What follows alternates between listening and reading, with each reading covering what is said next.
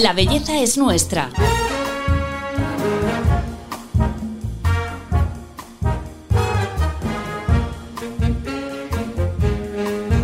Un podcast de Telva. A nuestro podcast nos gusta invitar a dermatólogos, cirujanos, farmacéuticos y expertos en alimentación a hablar de belleza y bienestar. Pero a veces también nos gusta hablar de lo divino y de lo humano con esas mujeres que tanto nos inspiran. Y hoy es uno de esos días.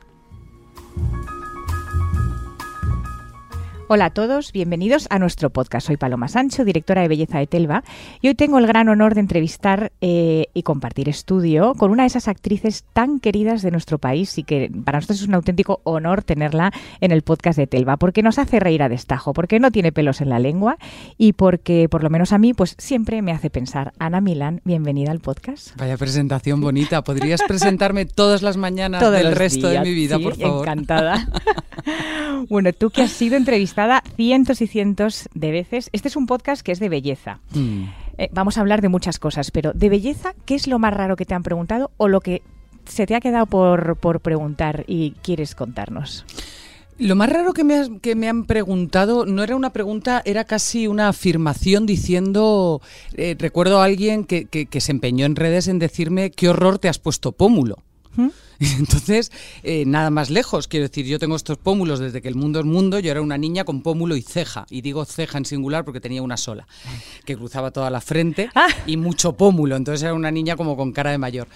Y, y, bueno, nada más lejos de tal, entonces yo le dije, no, no me he puesto pómulo, pero si me lo hubiese puesto, ¿quién eres tú para señalarlo de esa manera? No, no se habla de las de los cuerpos de la gente y menos en redes públicas donde se puede hacer un daño psicológico importante, que no fue el caso, pero ella, oye, que se empeñaba. Y venga la burra al trigo. Y yo que no, de. Y hubo ahí discusión. No, no hubo discusión porque no discutí mucho, pero me fascina la gente que es capaz de poner tanta energía en cuerpos ajenos. Me gusta este concepto que dices de que no se habla de la imagen de la gente. No se habla. No se habla, es sencillo, no se habla porque no sabes por el proceso que está pasando esa persona, no sabes la batalla que puede estar librando, no, no sabes. Entonces, evidentemente, todos en privado, para no hacernos más papistas que el Papa Paloma y Sí, sí. vender aquí una imagen, todos en privado podemos decir mm, con nuestra pareja, con un íntimo amigo, oye, qué mona está no sé quién, o parece que no sé cuál mm, se ha puesto rubia y no le queda tan bien. Pero hacerlo con esa libertad eh, lanzando ese mensaje contra la persona que no conoces, no se hace. El sentido del humor, eh, que es la herramienta que tú utilizas a veces para, ¿no? Me imagino también para defenderte de estas cosas. eh, ¿cómo, ¿Cómo consigues dar ese giro? El sentido del humor es el sentido más importante que tenemos, con mucha diferencia, aparte del de la bondad. Eh, mm, yo, Paloma, es verdad que he de reconocer que no necesito defenderme porque no me siento atacada. Cuando veo a alguien así, siento más compasión por esa persona de decir, madre mía, qué vida, qué tipo de vida tienes que tener para estar pendiente de otras personas y sobre todo para gastar tu tiempo intentando hacer sentir mal a otra persona, siento más compasión que ataque. Es que te voy a decir una cosa, animalicos. O sea, quiero decir, tú imagínate emplear tu vida en intentar que hacer, o sea, en intentar hacer que otros se sientan mal. Wow, Ya. debe ser una desgracia. ¿Tú cómo te llevas con tu imagen? Pues tengo días. Normalmente muy bien y luego tengo días donde me pongo muy crítica, mm, donde compro mucha imagen y discurso de, de vosotras, de las revistas de moda, que no siempre ayudáis a hacer las cosas fáciles. Eh, entonces, por un lado, sois muy aspiracionales y ahí nos fijamos y está muy bien tener metas eh, para no descuidarte. Te lo voy a resumir, Paloma, que yo hago las cosas muy largas y esta vez te la voy a hacer corta. Yo trato de compaginar bien una hamburguesa viernes noche con poder ir a la playa sin preocupaciones. Ya. No necesito estar tan buena que no me pueda tomar una hamburguesa un viernes noche, ni necesito tomarme una hamburguesa todos los días de la semana para descuidar mi cuerpo y no sentirme cómoda en él. Es el equilibrio perfecto, claro. Yo trato de estar mm, afiliada a la vida, Hmm. que para mí es muy importante. Yo soy muy disfrutona, soy muy hedonista, muy de mm, no pensar en las calorías cuando lo que está en juego es una reunión con amigos o conmigo misma. ¿eh? Eh, ¿Y cómo, va- cómo crees que, que se, que, que vive la imagen la sociedad? ¿Te crees este discurso que hay ahora no de, de- de la aceptación, del el body positive? ¿Eso es real o es, o es un poco más marketing? Eso es muy real en las nuevas generaciones que tienen mucho que enseñarnos a las que no somos tan nuevas. Yo hay una cosa que me maravilla cuando voy por la calle y es cuando veo a alguien de una talla 42, 44, 46 con un- una camiseta cortita por debajo del pecho, Sí. con su Michelin y digo, y siempre pienso por dentro, ole, tú entera, Sí. porque hay mucha confianza ahí. Y porque esos cuerpos existen. Y porque está muy bien que esos cuerpos no vayan enfajados. Y porque está muy bien que cada uno vaya como le dé la gana y que no tengamos derecho a opinar el resto. ¿Hay cosas que yo no haría? Hay cosas que yo no haría. En cualquier caso, eso es mi historia. Ni quiero ni tengo ningún derecho a influir en el cuerpo de los demás. No. ¿Cómo te cuidas tú? Pues la piel todos los días de una manera, desde los 16 años, brutal. El cuerpo fatal porque no consigo hacer ejercicio. Yo todas las noches pienso que por la mañana voy a hacer yoga y luego sufro una mutación nocturna que se me quitan las ganas por la mañana. Y entonces, como muchos, tiro la espalda. Y ahí y yo me siento, escúchame, me siento olímpica. ¿eh? O sea, yo con estirar la, la columna digo, "Oh, si es que lo que es cuidarse. Eh, la piel mucho. Y luego la comida también bastante, lo que hablábamos antes, sin volverme loca, ¿no? O sea, procuro mm, seis días a la semana no comer nada que se llame igual en todos los países. Si se llama igual en todos los países, no te lo comas. Si está empaquetado y se llama igual en todos los países, no te lo comas. Eh, entonces trato de comer sobre todo comida real, que me parece muy importante. Entonces cuando de repente me apetece algo dulce, mm, pues procuro tener unos arándanos y procuro ten- o un yogur con miel y no comerme, ¿sabes? Pero vamos, que el día que me apetece un helado me lo como y el día que me apetece una hamburguesa también. Hmm. Hablabas antes de- del tema de, de los que te decían en, en las redes sociales que te habías puesto pómulos. También hay como una corriente ahora a reconocer lo que uno se hace, ¿no? Que también es como una forma de decir, bueno, sí, yo mm, pues utilizo la medicina estética. ¿Y qué? Me parece ta- tan importante reconocerlo, o sea, el derecho a reconocerlo como el derecho a no reconocerlo. O sea, esto es como ser gay, no tienes ninguna obligación de, por- eh, de- de decirlo. Eh, te has pinchado, ¿lo quieres contar? Cuéntalo. Te has pinchado, no lo quieres contar, no lo cuentes. O sea, quiero decir, me parece, yo creo mucho en la privacidad de la gente y además la tenemos que respetar. Hmm. ¿A quién se le ocurre que no que alguien esté obligado a contar lo que se ha hecho? ¿Lo quieres contar? Perfecto. Vas a ayudar a un montón de gente. ¿No lo quieres contar? Perfecto. Ayúdate a, a ti porque tienes tus motivos. Hmm. Mm. ¿Tú sientes que tú ayudas a la gente eh, con tu papel, por ejemplo, en las redes sociales? ¿Qué papel? Pues de hacernos reír tanto, por ejemplo. Bueno, o desde de luego- hacer estas cosas, esas cosas que dices que también nos hacen pensar o que nos podemos sentir identificadas contigo. Me cuentan que sí y a mí me emociona mucho pensar que en algún momento alguien se ha podido sentir abrazado, comprendido, apoyado o inspirado, que esto me llega mucho, ¿no? Eh, sí, o sea, si es así, es que me siento muy honrada, la verdad. Pero no es, no es la vocación, tú lo haces por... Mm, No lo sé. Yo tengo, voca- yo tengo bastante vocación de ayuda. No, no, llevo mal la tristeza de la gente, por ejemplo. Si alguien está triste o está pasando un, ma- un mal momento, yo soy de las que me meto sin que me inviten. Siempre se lo digo a mis amigos, que a mí me gusta la gente que se mete en los charcos. No es que te metes donde no te llaman, pues es que es lo que hay que hacer. Porque cuando alguien está mal, a veces no sabe llamar. Entonces a mí me gusta... Sí, y a veces también lo hago por redes. De repente alguna niña me escribe de estoy pasando por este proceso y le hago ver, sobre todo, lo cortísima que es la vida. O sea, es que para ser felices vamos todos, vamos todos tarde. Ya. ¿Y qué hace Ana Milán cuando está mal? Cuando tú estás mal, que Pues antes me peleaba mucho con la vida. Y ahora, fíjate, ahora he llegado a un punto difícil y bonito que es observar la tristeza entendiendo que forma parte de la vida también. Seríamos bastante estúpidos si solamente fuésemos felices, si nos saliese todo bien. Seríamos una pandilla de gilipollas de mucho cuidado que no valoraríamos nada. Entonces, el otro día, la semana pasada, tuve un día, estaba tan triste, estaba como sin fuerza, estaba triste, estaba confundida, estaba hecho un lío, y tomé conciencia, lo observé y lo dejé pasar.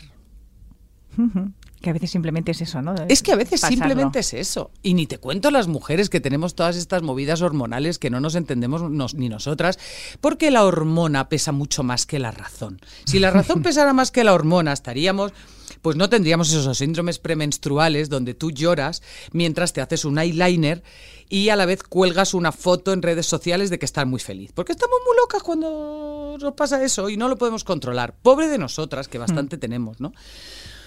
No sé, sí, forma, sobre todo entender que forma parte de la vida.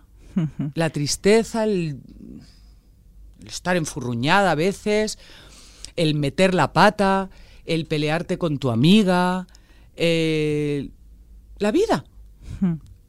Hablando de hormonas y de cambios hormonales, ¿cómo llevas, que esto también es un tema que quería tratar, el, el edadismo, cómo llevas el cumplir años? Yo fatal. A mí me parece un horror. Lo que pasa es que, claro, la opción es morirse, entonces tampoco mola mucho, ¿no? Eh, a mí me parece que la vejez está muy mal inventada. No, hay que envejecer con dignidad mm, y con presupuesto también. Eh, me parece que... Es que, claro, Luis Piedraíta dice una cosa que a mí me divierte mucho, que es Dios hizo el mundo en siete días y se nota. Porque si se hubiese tomado 15, pues lo mismo hubiese montado esto de otra manera, un poquito menos cruel. Envejecer es cruel. A mí me quedan meses para cumplir 50, medio siglo. Eh, ayer me llamaba Sebastián, mi amigo y compañero del podcast, y me decía, bueno, ¿qué? ¿Tu cumple? ¿Qué hacemos? ¿Qué hacemos? ¿Hacemos fiestón? hacemos no- nos vamos a Marrakech el fin de- ¿qué hacemos? ¿qué hacemos tía? que son 50 y yo le decía claro claro claro que son 50 Mm, llevo mal envejecer Paloma porque a nadie le gusta que el pecho no esté donde estaba Ya.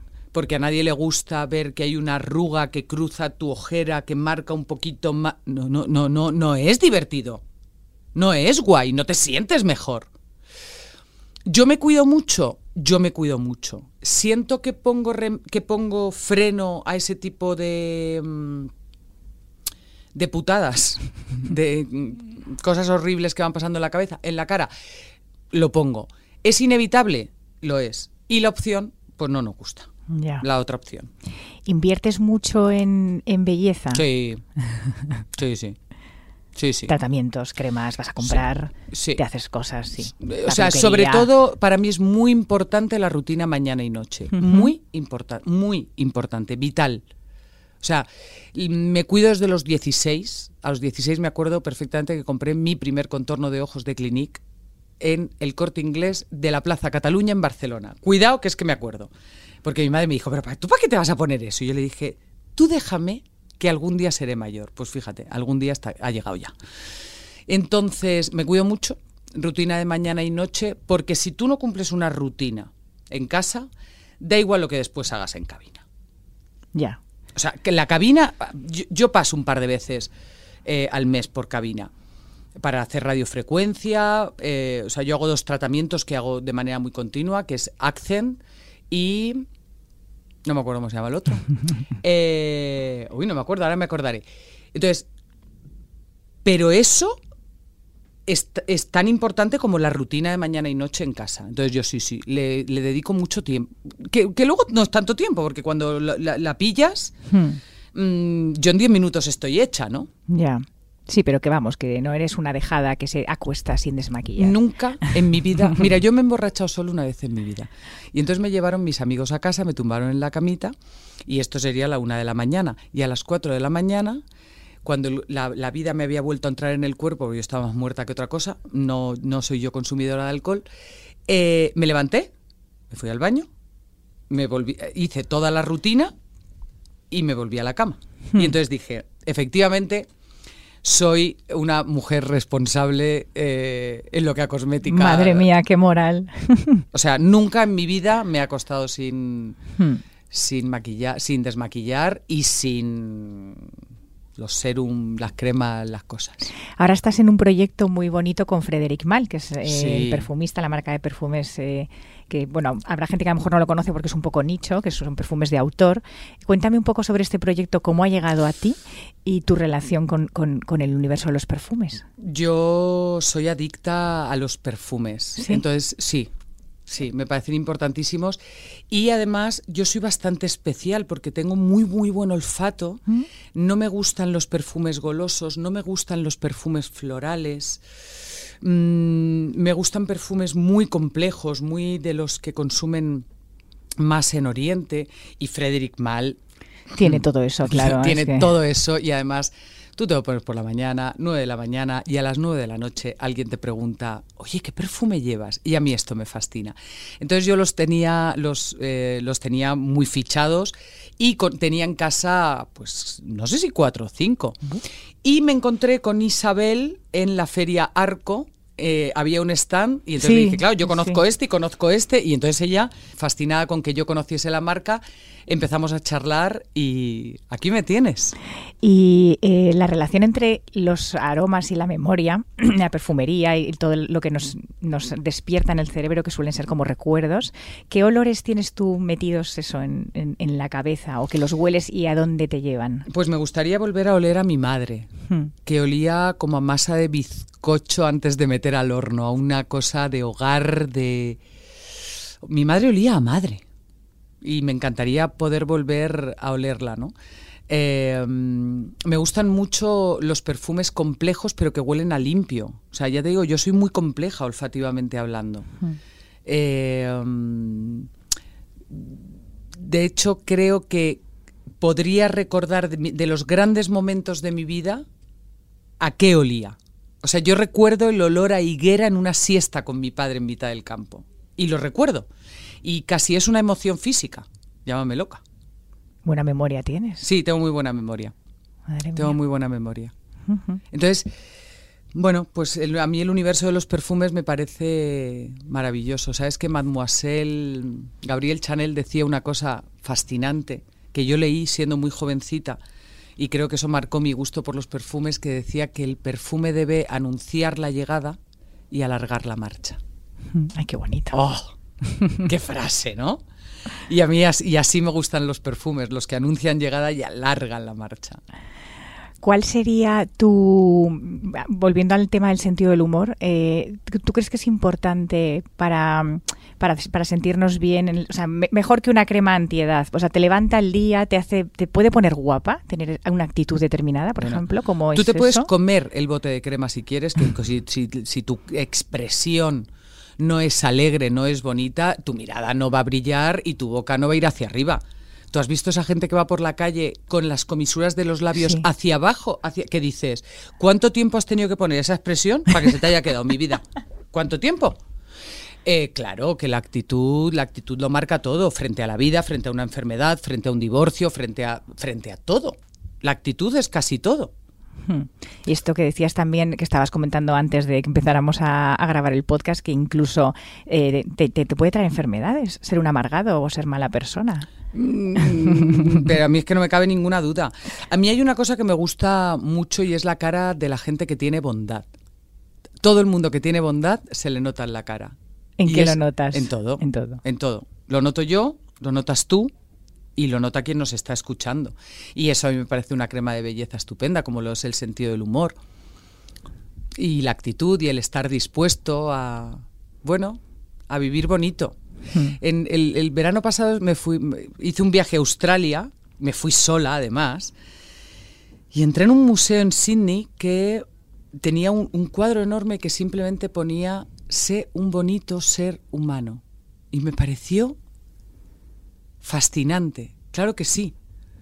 Yo reivindico mucho la bondad y la gente buena, sin convertirte en Heidi, sin que necesites dejar de ser frívolo en algunos momentos o de poder hacer un chiste, mm, incluso un pelín maligno en, el- en tu grupo. y. No, estoy hablando de... Joder, sé bonito, tío. Hmm. Trata bien a la gente, ten pensamientos bonitos. Echa una mano cuando haga falta. No es tan difícil y se te pone una piel estupenda. y a tu alrededor también. Hay algo que pasa. ¿De qué te sientes más orgullosa de ahora que vas a cumplir 50 años? De, de- de- de lo que, que- que- de estos 50 años de vida, ¿de qué te sientes más orgullosa o en qué has sido más valiente que digas aquí lo peté?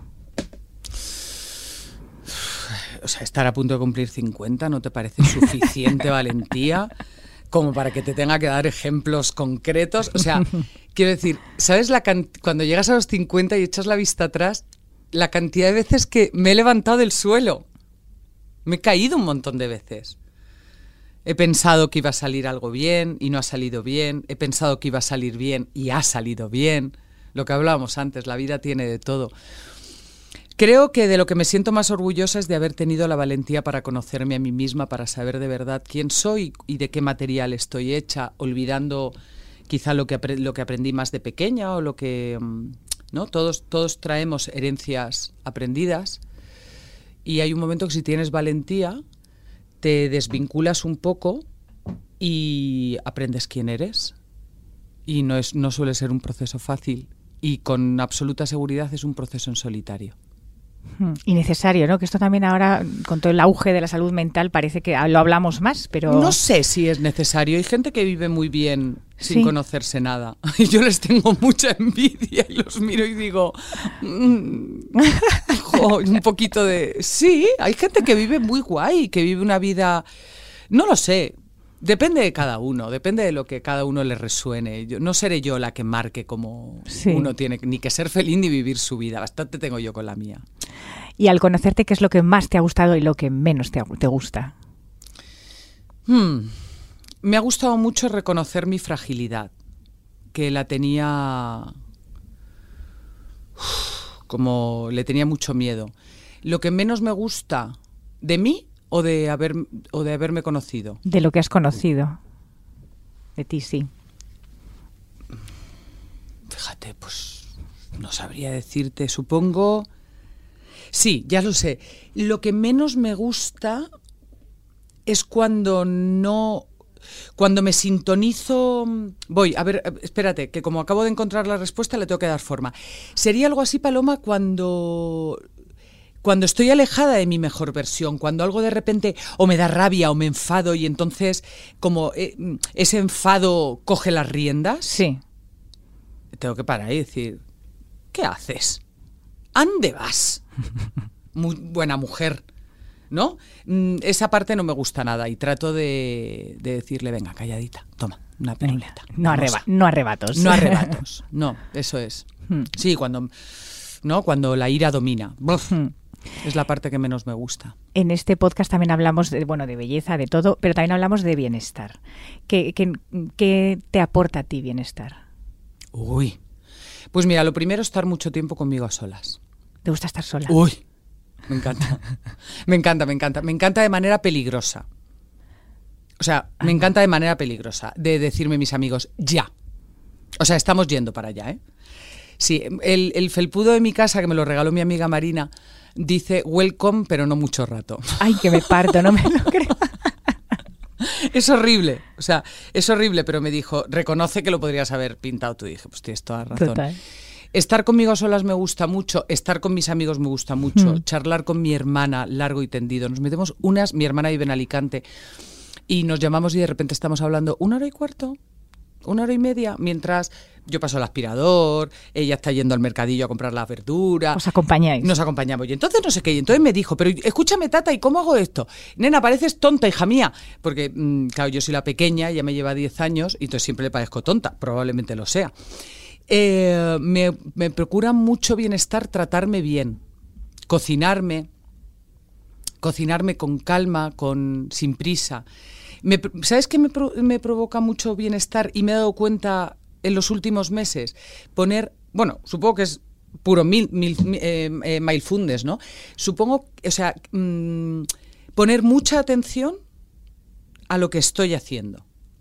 Si estoy lavando uvas, estoy lavando uvas. No está tu cabeza. Eso es. Y entonces tomo conciencia de eso y si me estoy dando crema en el cuerpo, me estoy dando crema. Y pongo toda mi conciencia en ponerme la crema. Sí, es difícil, ¿eh? Eh, porque Pero la cabeza se va. enseguida la práctica Sí, sí. se hace notar. Y entonces, sobre todo, yo creo que está muy bien para descubrir cuánto ruido mental tienes. Yo hay veces que le digo, ¿eh? A la de la cabeza le digo que cállate un mes, anda, cállate un ratico, hermosa. Porque hay veces, no, no te pasa, Paloma, Sí, que te sí, descubres diciendo, y entonces cuando me miro así, pero, pero ¿cómo se atreve a mirarme así, por favor? Qué feo el coche que llevaba, por el amor de Dios, ¿cómo se puede comprar un coche azul mm, Tiffany? Porque qué, qué hortera, ¿no? Azul Tiffany, Tiffany. Cuando estuve en Nueva York, joder, que estuve con Juan, me acuerdo, nos peleamos ahí, pero el restaurante está... ¿Pero qué te pasa? Cállate. Sí, sí, hay que A parar. la uva, a la uva, Mm. a la uva, una uva, uva, Mm. Aquí. Y entonces todo se acalla un poco. Hmm. Y con que todo se acalle un poco, aquí se produce algo que está muy bien. Sí, o sea, además siempre estamos pensando, esto lo dice creo que era Marian Rojas, ¿no? que siempre estamos pensando cosas que encima el 90% de esos pensamientos nunca van a ocurrir. O sea, siempre estamos... El 90%, bueno, María, Bueno. que es mi amiga. No sé si es 90, mi pero era mucho, era Nosotras, mucho. Sí, no, María y yo siempre decimos que el 90%, o sea, hemos hecho estudio de cuánto ha ocurrido. Pues el 90% no ha ocurrido y lo has gestionado, solucionado, has pedido un crédito, has dejado a tu marido, Sí. Mm, te has peleado con tu madre, con tu hermana, eh, te has echado un amante, lo has dejado también. No ha ocurrido. Hmm. Y tú estás agotada. Y se pasó el, el presente además, o sea, estás pensando en lo que no va a pasar. Y... Sí, Luego yo también te digo que, y esto también lo hablo mucho con Marian, eh, para mí es vital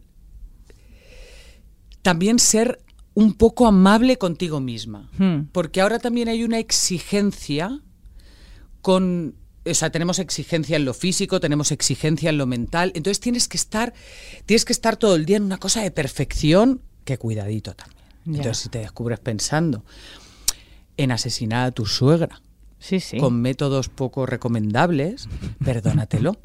Que quieres matar a tu hijo, no eres una mala madre. Pero claro que no eres una mala madre. O sea, mi hijo está vivo, pues no, De sé muy milagro. bien, pues no sé muy bien por qué, porque los ángeles de la guardia, de la guarda trabajan a tiempo completo. Claro que no. Ni la sensación de. Yo lo hablo mucho con las madres. Que, que- que acaban de ser madres, ¿no? Es el, cuando tengas el pensamiento que todas o casi todas, Marian no, el resto sí, hemos tenido de en qué momento se me ocurrió a mí tener hijos, Totalmente. permítetelo. Sí. Que qué menos. Sí, sí. Que estamos librando una batalla muy dura. Hmm. Entonces, me parece que es importante también Sí, ser sí. amable con uno mismo. Bueno, pero ya yo creo que socialmente se dicen cada vez más las cosas, ¿no? Yo lo Eh, llevo diciendo muchos años esto- sí. y toda amiga que, que yo considere amiga ha escuchado de mi boca no se te ocurra tener hijos. Sí, sí, sí. Y todas han tenido hijos y todas me han reconocido en algún momento. Ya, tía, me lo tía. dijiste. Esto Ya. es un clásico entre mujeres. Uy, a mí todo me nos- apasiona. no hagas esto en todo, ¿eh? En todo. Y luego vas y lo haces. Me a mí me apasiona, me apas- me apasiona porque sé que va a llegar el momento de, tía, tenías razón. Sí. Y lo gozas, ¿eh? Oh. y yo sonrío y digo, ya, ya, ya, ya. Pero ninguna me hace caso. Claro, supongo que la naturaleza, así como la hormona es más fuerte que la razón, la naturaleza, ni te cuento, ¿no? Madre mía. Bueno, Ana, pues nada, mm, la entrevista llega a su fin y nosotros siempre cerramos eh, la- al- este podcast pidiendo al entrevistado que nos diga cinco trucos. En este caso, te voy a pedir cinco claves para mm, sazonar un poco con humor nuestra vida diaria.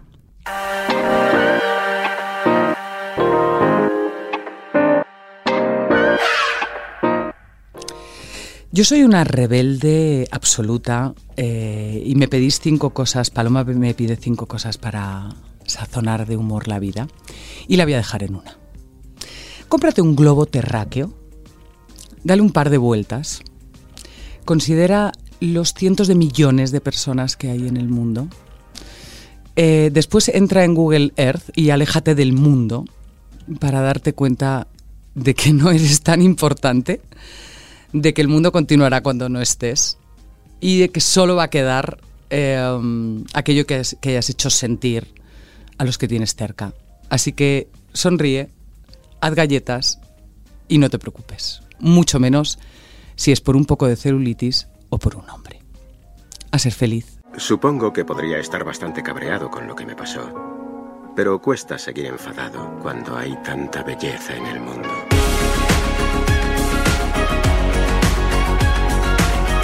La belleza es nuestra. Un podcast de Telva. Bueno, Ana, yo creo que voy a cogerte esta frase y voy a titular eh, este episodio así, que ni la celulitis ni un hombre te No. amargue la vida jamás. No, no, no, no, no. Nunca, nunca además, por favor. Nunca. O sea, tienes derecho a que te la amarguen, pero un ratito. No más. No más. La celulitis no, porque está ahí, yo ya quiero decir. Yo le tengo hasta cariño ya. Sí, o sea, sí. yo es que el di- o sea, Se la quiere, sí. Sí, yo a los 14 ya la tenía. No se ha ido nunca. Entonces ya, pues, ¿qué voy a hacer? Eso sí que es una pareja estable. ¿eh? Eso es una pareja estable. Sí. Eso. Joder, no. Paloma. No, no, me, no, no metas ese pensamiento en mi cabeza, que, me- que la celulitis es mi pareja más estable. Es lo más cruel que me Ay, no me lo creo. Bueno, Ana, mil gracias por venir, que ha sido un placer conocerte y tenerte y espero que hayan disfrutado todos nuestros oyentes contigo. Gracias a ti, Paloma. Y, y a- pues eso, nos despedimos y a todos vosotros os esperamos en el próximo episodio de La Belleza es Nuestra. Hasta pronto.